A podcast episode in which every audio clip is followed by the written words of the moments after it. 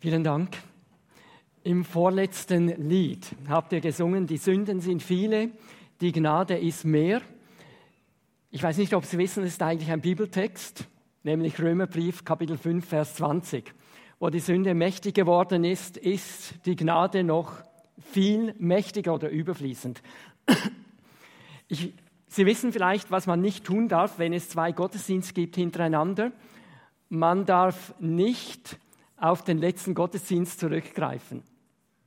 Aber ich mache es jetzt trotzdem. Ich mache jetzt etwas, was ein No-Go ist. Ich war sehr überrascht im letzten Gottesdienst. Ich wusste ja, dass in diesem Gottesdienst viel mehr junge Leute sind. Das war mir schon klar. 11 Uhr, kann ein bisschen länger schlafen. Und dann war ich sehr überrascht über die vielen älteren Leute im ersten Gottesdienst. Und dann war ich noch viel überraschter, weil die letzten zwei Tage, das heißt am Samstag und am Freitag, äh, hatte ich den Eindruck, sie sind eine junge Gemeinde oder eine Jugendgemeinde fast. Und war ganz überrascht, äh, wie, wie eben die Jugend da war oder die jungen Erwachsenen, Entschuldigung, nicht Jugend, und eher die Senioren nicht. Also ich möchte das der Jugend einfach sagen, oder der jungen Leute. Ich fühle mich wirklich sehr geehrt, dass ihr am Freitag und am Samstag da gewesen seid. Ich kann immerhin euer euer äh, Vater mindestens sein und bei Teenies der oder ja, Kinder und Teenager der, Uro, äh, der, äh, der Uropa bereit. Nein, der Opa wenigstens, ja. Uropa, das geht noch ein bisschen. Also das wollte ich einfach als dickes Kompliment machen. Übrigens, ähm, ich darf das hier schon sagen, ich habe ähm, die älteren Leute ein bisschen zurechtgewiesen. Also habe gesagt, Leute, wie, wieso nur die Jugend oder die jungen Leute? Wo seid ihr geblieben? Einfach, dass ihr das wisst. Aber das soll vor allem ein Kompliment sein an die jungen Leute. Ich möchte aber noch etwas sagen. Mir fällt immer wieder auf, dass Christen Feuer haben in der Jugend und dann heiraten sie und dann werden sie furchtbar durchschnittlich. Dann kommt die Karriere, dann kommt das Häuschen, dann kommen die Kinder. Ist alles gut, verstehen Sie mich wirklich richtig? Aber die verlieren das Feuer und sie gewinnen nie mehr dieses Feuer. Also ich bin schon lange nicht mehr begeistert von älteren Leuten. Also von manchen natürlich schon, aber vom Grand eigentlich nicht. Sondern ich leide eher darunter und ich wünsche, dass der Jugend bleibt einfach dran. Und den Erwachsenen oder älteren Leuten wünsche ich auch, ich wünsche ihnen Neufeuer. Meine Frau und ich, wir haben ein paar Bücher gelesen äh, in den vor etwa drei Vierteljahren und ich sage Ihnen, wir sind neu on fire. Also waren das eigentlich schon immer, aber jetzt sind wir es noch einmal ganz speziell. Also schon fast ein bisschen extrem, äh, gewisse Leute. Aber wir möchten einfach die letzte Zeit unseres Lebens noch einmal ganz für Jesus einsetzen. Ein Schriftsteller, der, der Schreiber dieser Bücher, hat gesagt, wenn man 20 ist, hat man ja wahrscheinlich noch 50, 60 Jahre vor sich, aber noch viel Zeit zum Wirken. Wenn man über 60 ist, hat man nur noch wenig Zeit vielleicht noch 10 Jahre, 15 Jahre. Und meine Frau und ich, wir haben wirklich gesagt, wir wollen noch einmal ganz für Jesus da sein, wollen ihm noch einmal unsere Kräfte einsetzen. Ausruhen können wir dann im Himmel. Oder da haben wir für alle Ewigkeit Zeit und wir können einfach ruhen und nein, wir werden dort auch arbeiten und mitregieren. Aber einfach das noch einmal der Jugend. Ich möchte noch etwas sagen zu gestern. Wir haben über die Geistesgaben nachgedacht und heute Morgen beim Frühstück haben wir noch einmal darüber nachgedacht. Und äh, Samuel hat gesagt, dass er mit irgendjemandem 1. Korinther 12 und 14 angeschaut hat. Da sind sie ja aufgeführt, unter anderem. Es gibt übrigens etwa 20 Geistesgaben und ich habe einige genannt. Und eine, ich konnte ja nicht alle nennen, aber eine hätte noch nennen sollen. Die habe ich wirklich vergessen. Ich hatte im Hinterkopf, während ich predigte, gewusst, ich müsste noch etwas sagen, aber es war weg. Das ist die Gabe des Dienens. Ich sage Ihnen, es ist eine unglaublich tolle Geistesgabe. Oder einige von Ihnen werden heute Nachmittag spazieren gehen, Jesus fragen, was ist meine Gabe? Vielleicht haben Sie die Gabe des Dienens. Das sind die, die man nicht sieht. Das sind die, die putzen. Hier, das Haus, man sieht das nie. Das sind die, die das Klo putzen und vieles mehr. Eine wunderbare Gabe für den Bau der Gemeinde Jesu. Und ich sage Ihnen, ich habe die Gabe nicht. Ich weiß natürlich, dass man dienen muss. Und äh, ich strenge mich auch an zu dienen. Also ich putze zum Beispiel unsere Kapelle auch oder unsere, unser Gemeindehaus auch, so wenn wir im Rhythmus sind. Aber das fällt mir nicht leicht. Also da muss ich mich immer ziemlich überwinden. weil ich die Gabe nicht habe. Und andere haben aber wirklich diese Gabe und die sollen sie ausnützen und die, die die Gabe nicht haben, wie ich, sollen auch dienen. Okay, das wollte ich noch nachholen. Und jetzt steigen wir aber ein ins Thema, sonst sind wir ja um zwei Uhr noch hier. Äh, das Thema, das Evangelium weitersagen. Ich lese Ihnen einen Text aus Epheser 6. Es ist ein Teil der Waffenrüstung. Tragt als Schuhe die Bereitschaft, das Evangelium des Friedens zu verkündigen. Die Älteren unter Ihnen, die kennen vielleicht noch das frühere bekannte Heilslied, die Sache ist dein Herr Jesus Christ die Sache, an der wir stehen. Kennst du das Lied noch irgendwoher? Also das Lied geht ja dann so weiter, sehr tröstlich, und weil es deine Sache ist, kann sie nicht untergehen. Das ist der Originaltext. Aber wenn wir diesen Text früher gesungen haben, wurde ich den Eindruck nicht los, wenn ich in die Gemeinden hineingeschaut habe, dass viele Christen es so weiter sangen und weil es deine Sache ist, können wir ruhig schlafen gehen. Das ist ja immer wieder die Frage, wer ist verantwortlich, dass das Evangelium läuft? Und da gibt es zwei Extrempositionen. Da gibt es mal die eine Seite, die sagen, Gott ist verantwortlich, Gott muss wirken. Und dann gibt es die andere Extremposition, das sind eher so die Aktivisten, die sagen, wir müssen hingehen, wir müssen den Menschen das Evangelium sagen. Und die Frage taucht ja immer wieder auf, wer hat eigentlich recht?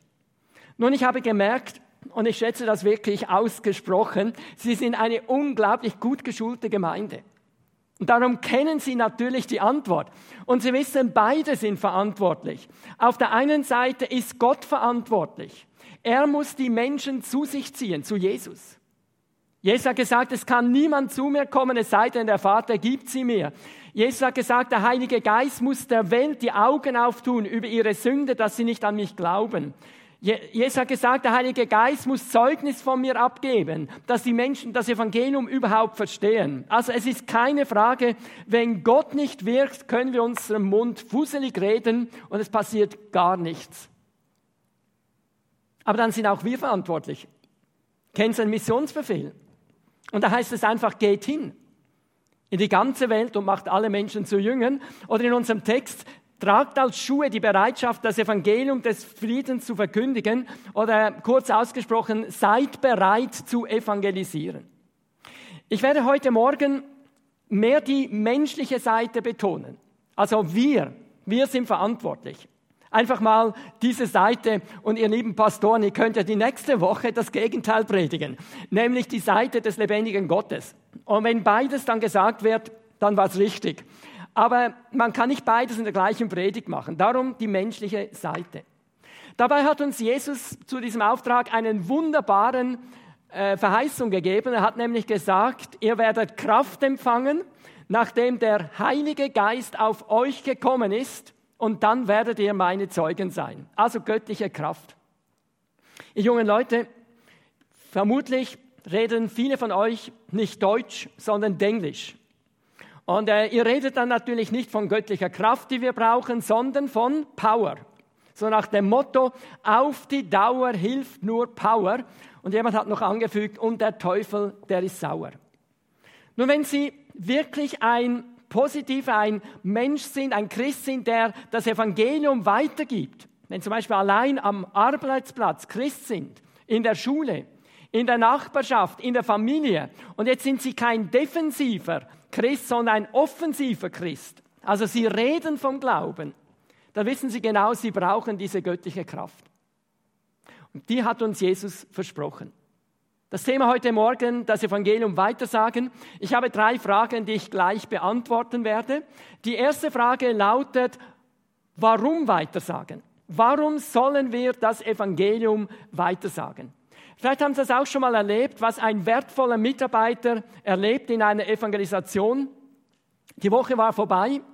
Dann kommt er ziemlich frustriert auf mich zu und sagt, Beat, ich muss mit dir mal reden. Und dann sagt er, weißt du, ich habe im Vorfeld auf die Evangelisation 40 Menschen ganz persönlich eingeladen. Während der Woche bin ich noch einmal einigen Leuten nachgegangen. Einer Frau habe ich geholfen beim Umzug und ich sage dir, von all den Leuten, die ich eingeladen habe, ist niemand gekommen. Haben Sie das schon mal erlebt? Nun, ich verspreche Ihnen, einige von Ihnen werden es im Sommer so erleben. Und wenn man das erlebt, dann ist man frustriert und dann taucht schon die Frage auf, warum soll ich das Evangelium weitersagen? Ich möchte Ihnen heute zwei Gründe nennen, warum ich das Evangelium gerne predige. Es gibt natürlich viel mehr, aber einfach mal zwei Gründe. Der erste Grund ist, Jesus Christus ist der Einzige, der eine von Gott getrennte Welt mit Gott zusammenbringen kann. Die Bibel lehrt uns, durch die Sünden in unserem Leben ist jeder Mensch zunächst einmal getrennt von Gott. Die Bibel sagt, eure Sünden trennen euch von eurem Gott. Und sehen Sie, da kann ein Mensch sich noch so bemühen, er kann sich noch so anstrengen, er kann noch so versuchen, gute Werke zu tun oder religiös zu sein, er kommt dem lebendigen Gott dadurch keinen Millimeter näher. Der Einzige, der uns mit Gott zusammenbringen kann, ist Jesus. Darum ist er am Kreuz gestorben. Und ich bitte Sie, für einige Augenblicke stellen Sie sich einmal Jesus vor, wie er an diesem Kreuz hängt. Man hat ihm eine Dornenkrone auf den Kopf gedrückt. Das Blut läuft ihm über das Gesicht. Man hat seinen Leib blutig gepeitscht. Man hat ihm Nägel ungefähr hier durch die Hände und wahrscheinlich auch durch die Füße geschlagen. Er hängt in einer unnatürlichen Art und Weise an diesem Kreuz. Fieberdurst quälen ihn. Er ist dem Ersticken nahe, das heißt, bei jedem Atemzug weiß man nicht, ob er den nächsten Atemzug noch schafft. Es gibt Fachleute, die sagen, diese Hinrichtungsart der Kreuzigung war vermutlich etwas vom brutalsten, was der Mensch je erfunden hat. Aber jetzt sage ich Ihnen etwas, diese körperlichen Schmerzen von Jesus, bei denen es uns so den Magen zusammenzieht, waren für Jesus nicht das Schlimmste am Kreuz, sondern das Schlimmste für ihn war, dass er dort am Kreuz hing und von seinem himmlischen Vater verlassen wurde. Er hängt dort und dann presst er aus seinen Lippen, mein Gott, mein Gott, warum hast du mich verlassen? Und ich sage Ihnen, Jesus hat das nicht leichtfertig gesagt, wie wir das vielleicht manchmal tun, obwohl es gar nicht stimmt, sondern er erlebte dort die tiefste Gottverlassenheit, die man sich vorstellen kann. Wissen Sie, was das ist? Das ist die Hölle.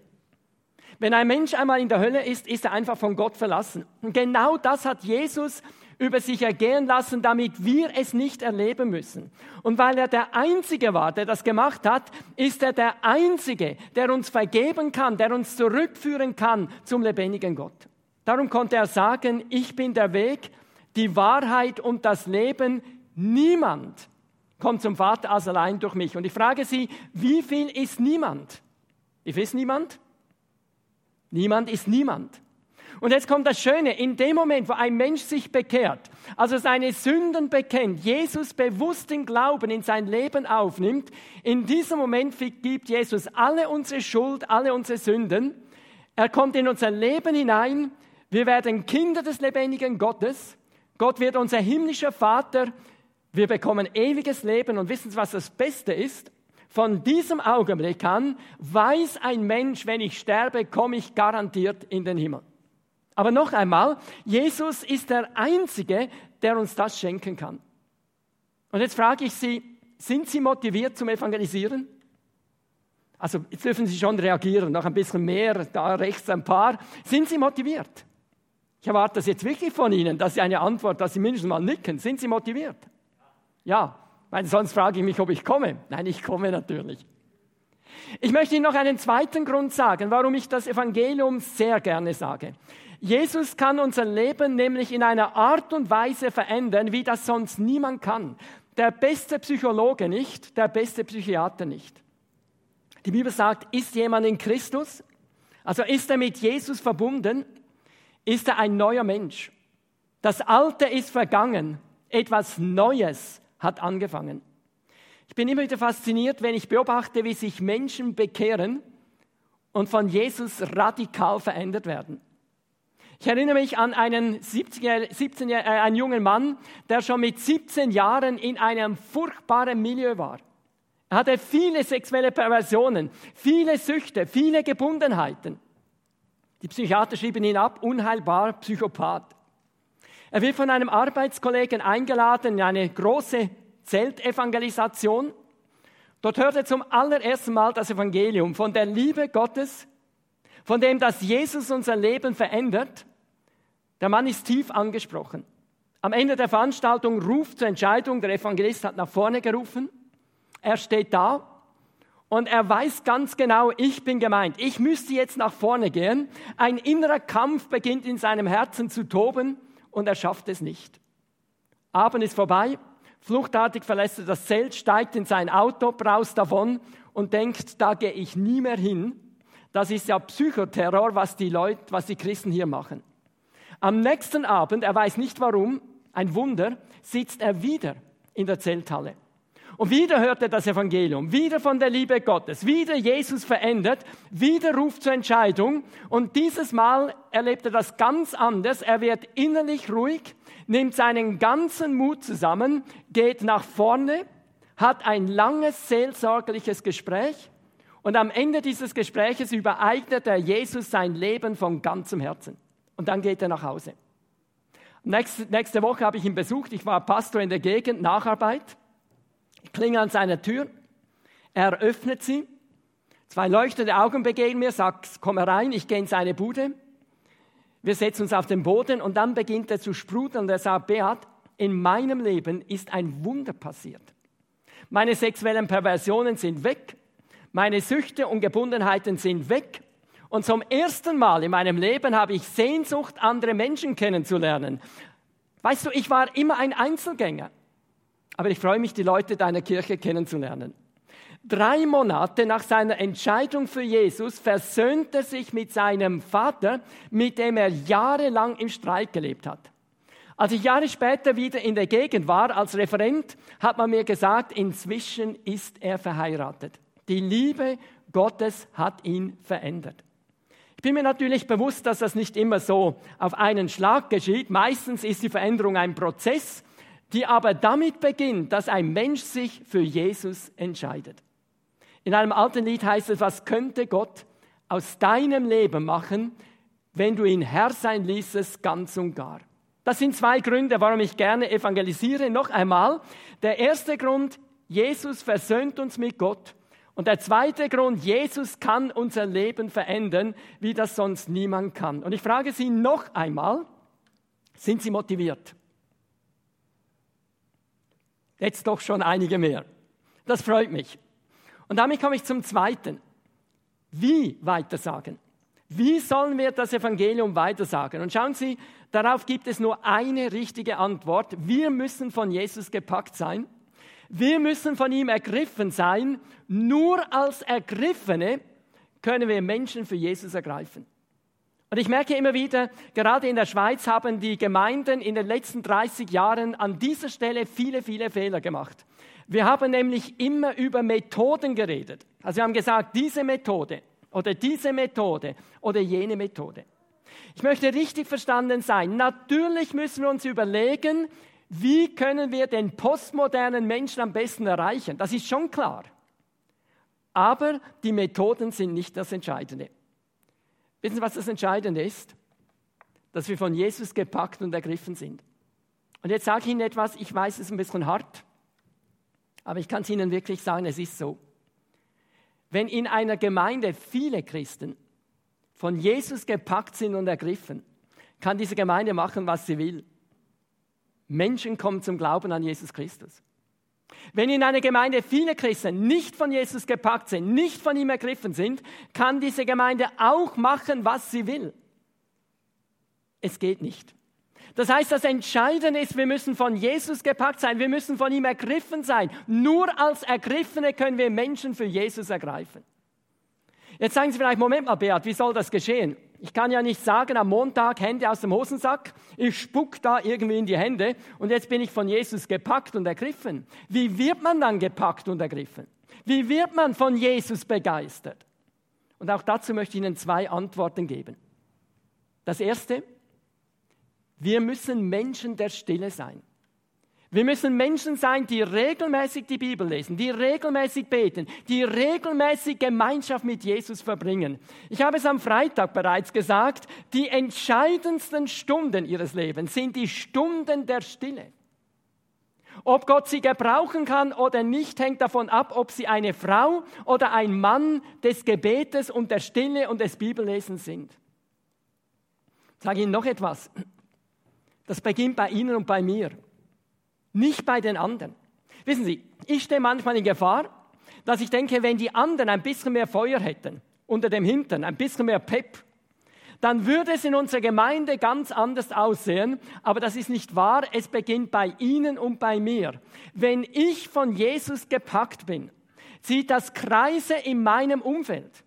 Das heißt, die Christen in meinem Umfeld werden von Jesus gepackt. Und wenn die von Jesus gepackt sind, greift es wieder um die herum. Dann werden die Christen in diesem Umfeld von Jesus gepackt und wieder und wieder. Und so kann es innerhalb von kürzester Zeit sein, dass eine ganze Gemeinde und eine ganze Kirche gepackt ist von Jesus. Und wenn das geschieht, dann schwappt die Bewegung in vielen Fällen über auf die ganze Gegend. Weil die Menschen merken dann plötzlich, da gibt es Christen, die sind nicht nur irgendwie komisch, dass sie jeden Sonntag in den Gottesdienst gehen, statt dass sie brunchen, sondern es sind Christen, die glauben, was sie glauben. Und die leben das aus und die sind begeistert und die haben Feuer und das steckt an. Haben Sie schon mal sich mit Erweckungsberichten beschäftigt? Die haben immer bei Christen angefangen. In kleinen Gemeinden, manchmal Gemeinden von 30 Leuten, die waren von Jesus gepackt, die waren von Jesus ergriffen und dann ging das über auf die ganze Gegend und viele Menschen haben sich bekehrt und sind zu Jesus gekommen. Also, es geht nicht leichter, sie brauchen Gemeinschaft mit Jesus, Gebet, Bibel lesen, Zeit mit ihm verbringen. Und das Zweite, ich habe das in diesen Tagen auch schon mal gesagt, sie dürfen keine Sünde im Leben tolerieren. Ich betone noch einmal tolerieren. Ich hoffe, Sie haben das jetzt gut mitbekommen. Ich habe es zweimal gesagt. Es geht nicht um die Dinge, die Ihnen immer wieder passieren, die Ihnen vielleicht heute passiert sind. Das ist nicht das Problem. Es sind die Dinge, wo Sie genau wissen, es ist falsch. Aber Sie sind nicht bereit, es loszulassen. Vielleicht, weil es eine Lieblingssünde ist, vielleicht auch, weil Sie resigniert sind. Sie haben dagegen gekämpft, haben keinen Sieg bekommen und irgendwann jetzt sind Sie am Boden. Sie sind natürlich froh, dass es niemand weiß in der Kirche, niemand zu Hause, aber es plagt sie. Das ist wie Wasser, das übers Feuer gegossen wird. Was passiert? Das Feuer geht aus.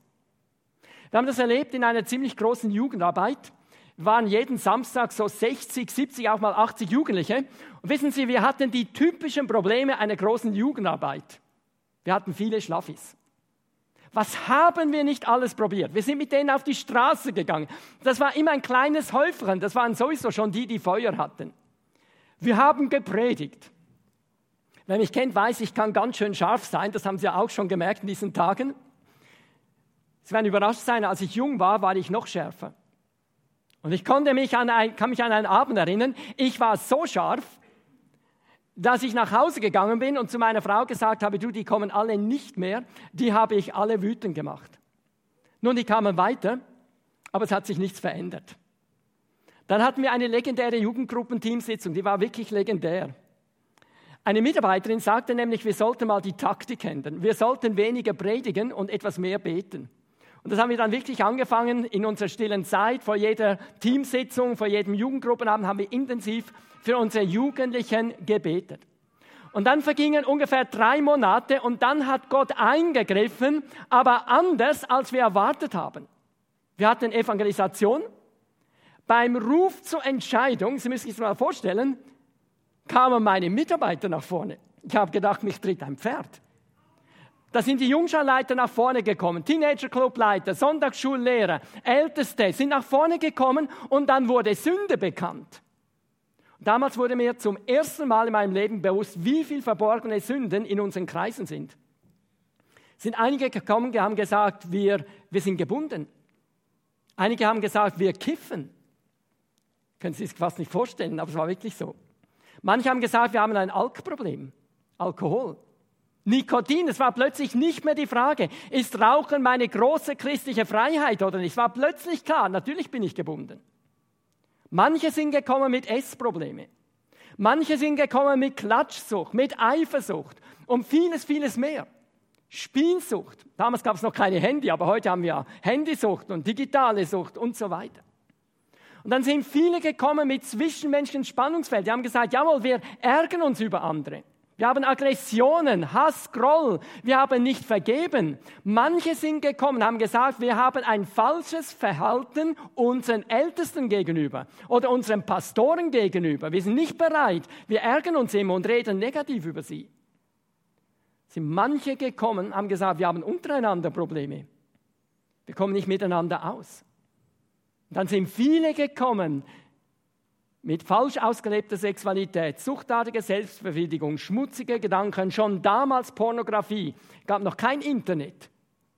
Ist heute ein Riesenproblem geworden. Ehebruch in Gedanken, Ehebruch in Wirklichkeit. Dann sind viele gekommen, haben gesagt, wir werden mit unserem Temperament nicht fertig. Und so ging das durch unsere Reihen hindurch. In den Tagen saß eine wertvolle Mitarbeiterin neben mir im Auto. Wir fahren zum Zelt. Und dann sagt sie zu mir, Beat, mir ist klar geworden, mein Leben gehört Jesus nur zu 98 Prozent. Wie bitte noch nie gehört? Ja, sagt sie, ich lese Schundliteratur. Nichts Schlimmes. Aber ich weiß schon länger, ich soll damit aufhören. Ich habe mich immer entschuldigt, ich habe gesagt, die anderen machen das ja auch. Am Nachmittag ist sie gekommen mit einer Tüte von Schultliteratur. Wir haben sie in den Container geworfen. Sie hat sich Jesus neu hingegeben und das hat Auswirkungen bis heute. Wir sind befreundet mit ihr und ihrem Mann und ich sage Ihnen, die ist so Feuer, auch ihr Mann, für Jesus Christus. Und so ging das durch die Gemeinde hindurch, der Evangelisation. Wir hatten am Ende schon ein paar Bekehrungen, aber es waren erstaunlich wenig. Aber wir hatten neue Mitarbeiter, geistlich neue Mitarbeiter. Und jetzt waren die so von Jesus gepackt, dass sie gesagt haben, wir wollen noch mehr beten. Haben sie eine Gebetszeit haben wir eingerichtet für Frühaufsteher am Dienstagmorgen, Freitagabend für die anderen. Und es waren immer Leute dabei. Und dann ging es weiter. In den nächsten drei Monaten spielte keine Rolle, was das Thema der Jugendgruppe war. Ob geistlich oder eher bunt. Wenn wir gesagt haben, wer möchte sein Leben mit Jesus in Ordnung bringen, sind Leute gekommen, manchmal einer, manchmal zwei, manchmal drei. Einige haben eine Wiedergeburt erlebt. Viele haben sich Jesus einfach neu hingegeben. Und drei Monate nach dieser Evangelisation hatten wir eine neue, geistlich erweckte Jugendarbeit. Aber wo hat es angefangen? An der Spitze der Gemeinde. Und darum möchte ich die Spitze der Gemeinde ansprechen, die Prediger und Ältesten. Wie sieht euer Leben aus?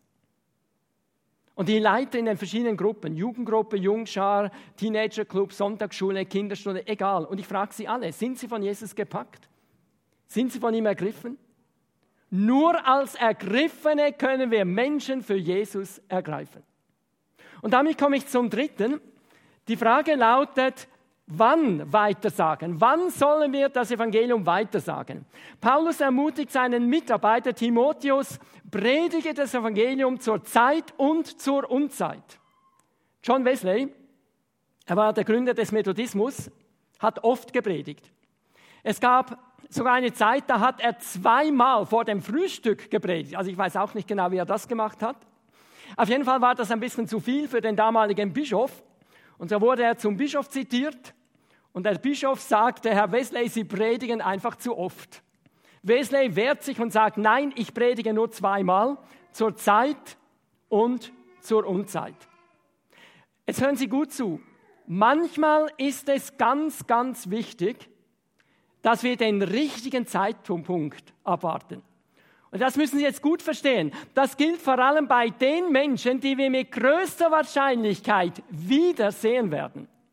Haben Sie das mitbekommen? Da ist es wichtig, dass wir zunächst mal unseren Glauben ausleben, dass unser Leben stimmt, um dann im richtigen Augenblick etwas zu sagen. Und ich beobachte manchmal, dass gerade junge Leute an dieser Stelle unglaubliche Fehler machen. Die bekehren sich und dann sind sie so begeistert von Jesus, dass sie nach Hause gehen und den Eltern etwas vorpredigen. Ja, darauf haben die Eltern gerade noch gewartet. Nein, Jetzt muss man nach Hause gehen, jetzt muss zunächst einmal das Leben stimmen, die Eltern müssen sehen, da hat sich etwas verändert im Leben dieser jungen Leute und dann kann man etwas sagen. In einer Konferenz bekehrt sich ein junger Mann. Nachdem er sich bekehrt hat, fragte den Konferenzredner Pfarrer Klaus Vollmer, Herr Pfarrer, ich bin Christ geworden. Was muss ich jetzt tun? Und dann antwortet Pfarrer Vollmer so in seiner deutschen Art, Junge, räum die Bude auf. Verstehen Sie, geh nach Hause, mach dein Leben in Ordnung. Wer mich kennt, weiß, ich gehöre nicht zu denen, die sagen, dass die Frauen, die gläubig sind, immer schuld sind, wenn sich ihre Männer nicht bekehren. Ich weiß, es gibt wunderbare Frauen, liebevoll und alles, und die Männer wollen sich trotzdem nicht bekehren. Aber ich muss ehrlich sagen, ich gehöre auch nicht zu denen, die sagen, dass die Frauen nie schuld sind.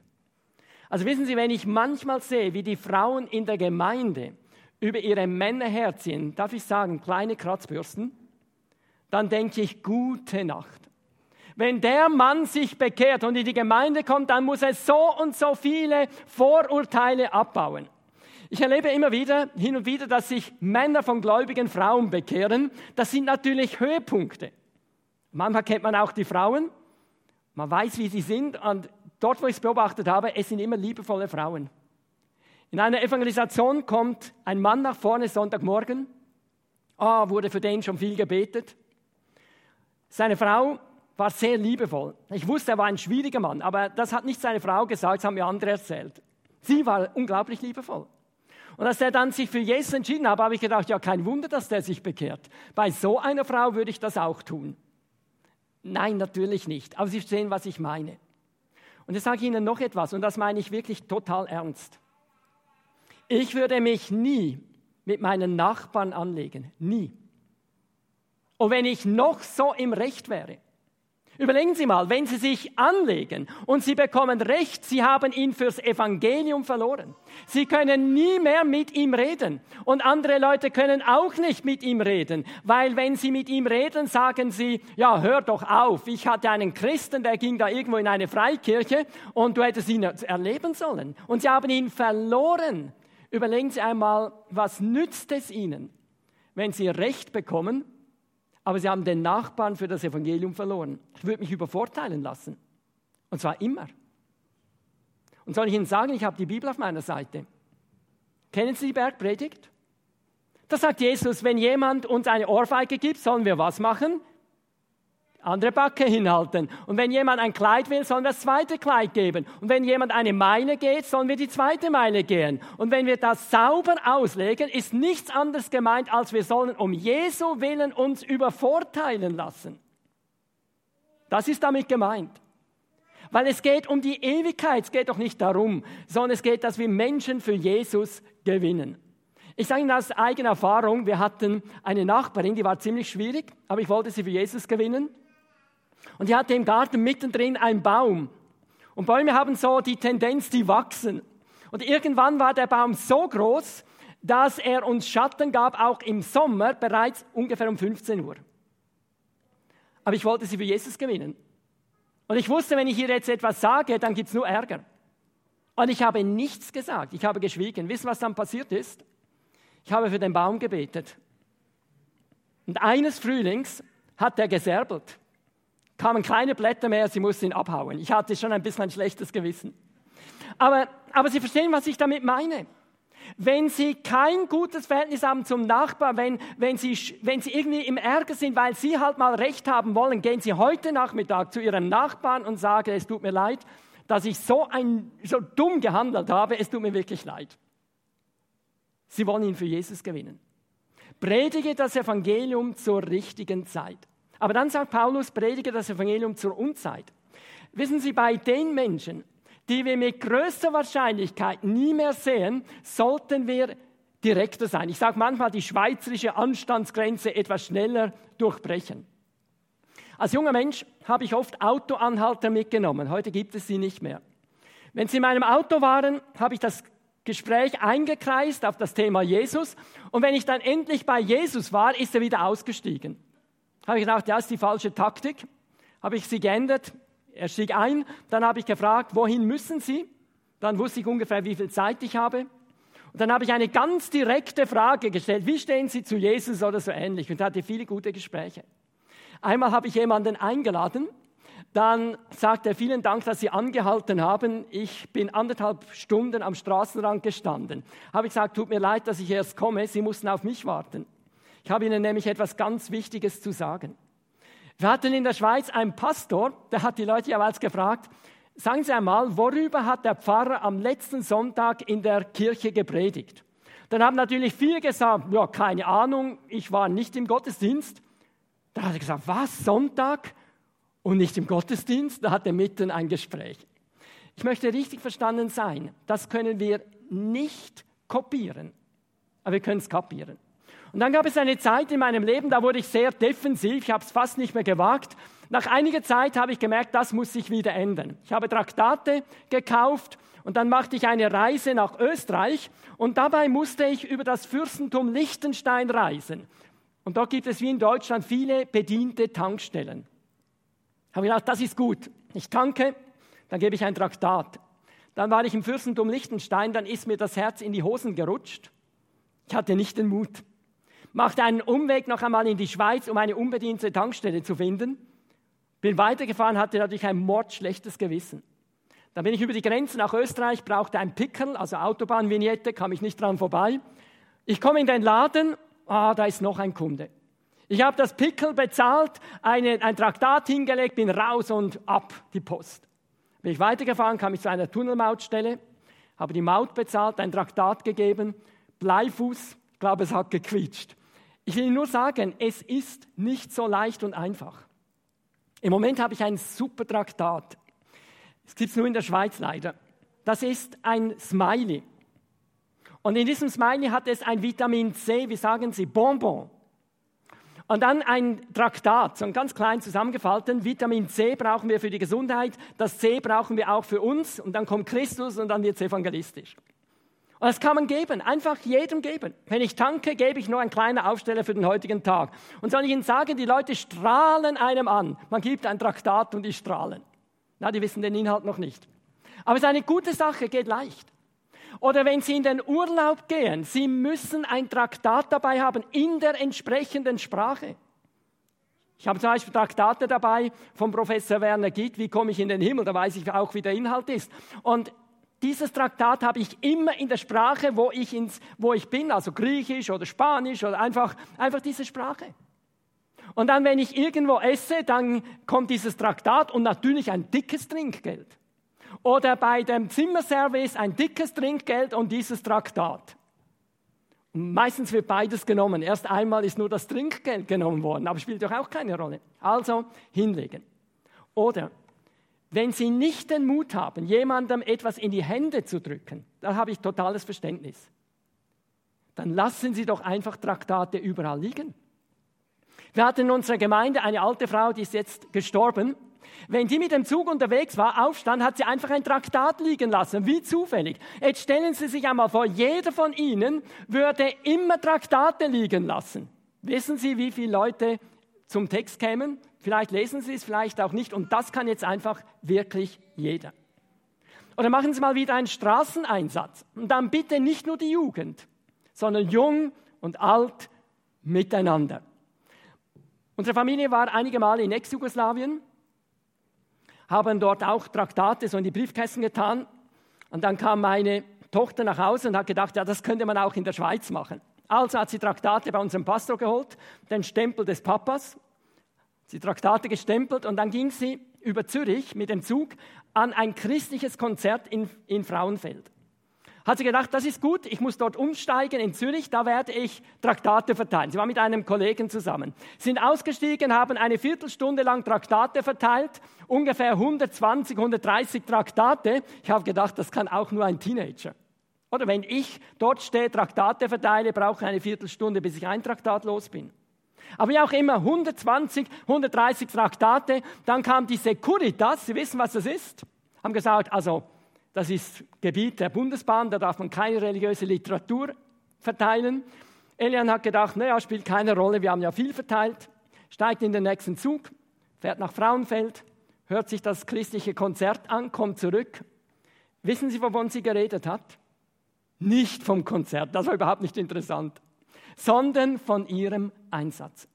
Predige das Evangelium zur richtigen Zeit. Das heißt, sei ein Vorbild bei den Leuten, die du immer wieder siehst und predige das Evangelium zur Unzeit. Seien sie wirklich direkte, in welcher Form auch immer. Nimm das zu Herzen. Ich komme zum Schluss und ich möchte den heutigen Morgen zusammenfassen. Die Bibel sagt, tragt als Schuhe die Bereitschaft, das Evangelium des Friedens zu verkündigen. Seid bereit zu evangelisieren. Wir haben uns gefragt, warum?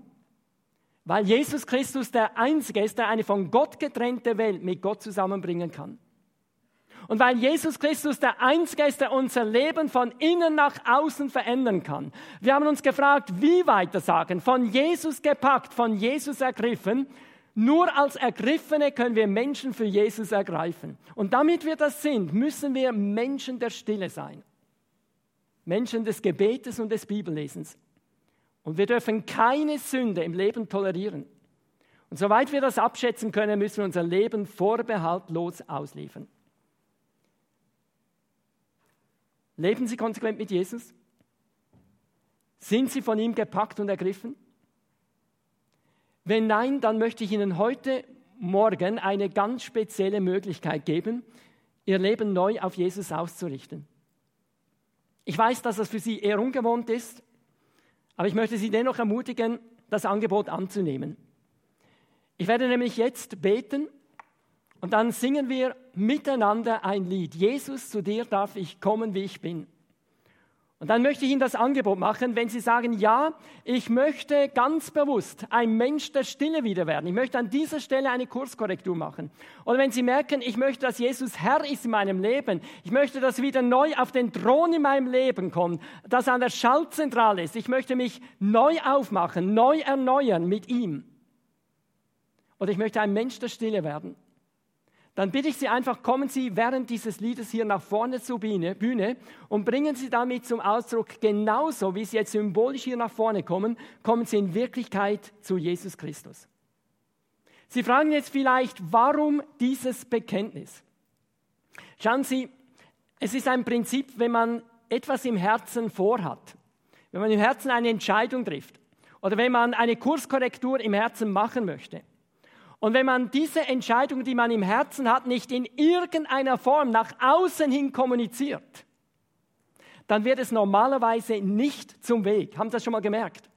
Wie oft haben Sie schon eine gute Predigt gehört? Und Sie haben gedacht, jawohl, ich müsste hier etwas verändern oder verändern lassen. Und dann ist der Alltag gekommen, alles ist wieder überwuchert worden und es hatte keine Auswirkungen, überhaupt keine Auswirkungen in Ihrem Leben.